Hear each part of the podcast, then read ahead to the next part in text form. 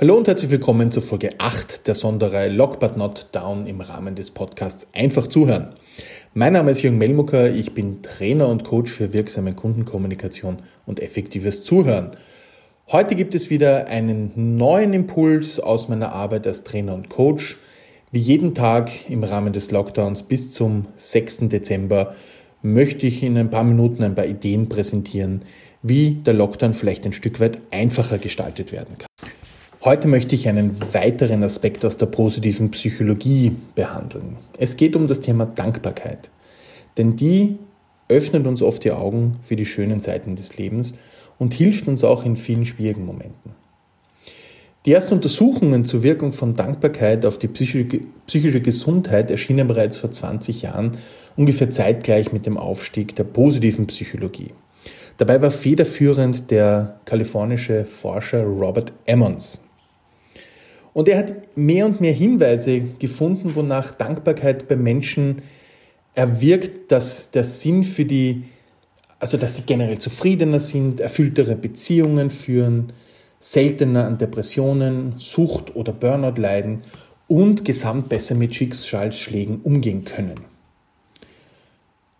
Die Erkenntnis ist, dass eben Gefühle wie Neid, Angst, Wut, die uns ja nicht gut tun, meinen Experten können eben neben der Dankbarkeit, wenn die wirklich ein manifester Bestandteil unseres Lebens ist, nur ganz schwer existieren. Es ist fast unmöglich, frustriert und gleichzeitig auch dankbar zu sein oder wirklich auch von Dankbarkeit erfüllt zu sein.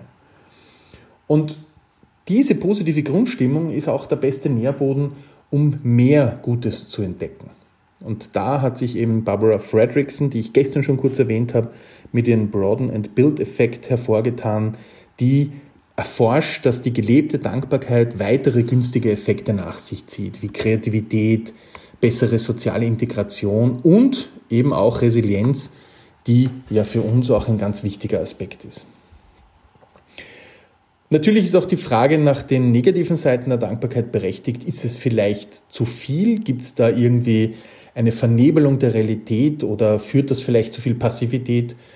Und die Forscher meinen eher, dass wir generell zu wenig an Dankbarkeit empfinden und dass wir die Dankbarkeit als ein ganzheitliches Bild der Wirklichkeit in uns selbst auch vereinen sollten, genauso wie hier auch selbstverständliches Negatives Platz hat und hier genauso auch wie viele andere Gefühle, die wir täglich durchleben, ähm, die Dankbarkeit einen viel höheren Rang einnehmen kann. Und gerade in herausfordernden Zeiten oder in schlechten Tagen gibt es trotzdem etwas, wofür man dankbar sein kann. Das ist uns vielleicht nicht immer offensichtlich, aber es gilt dann ganz bewusst hinzuschauen und Gründe zu finden, wofür man dankbar sein kann. Und eine Übung dafür, die ich jetzt noch abschließend vorstellen möchte, ist das sogenannte Dankbarkeitstagebuch. Das Dankbarkeitstagebuch ist eine ganz einfache Übung. Jeden Tag fünf Punkte aufschreiben und darin eben festhalten, für die sie im Leben dankbar sind. Das ist vollkommen egal, wie groß oder wie klein das ist. Das kann der gute Kaffee in der Früh, das nette Lächeln von der Kollegin, das gute Gespräch mit dem Chef, das angenehme Zusammensein mit den Kindern am Abend, ganz egal was es ist. Hier das festzuhalten und den Blick ganz stark auf die Dankbarkeitsmomente zu legen.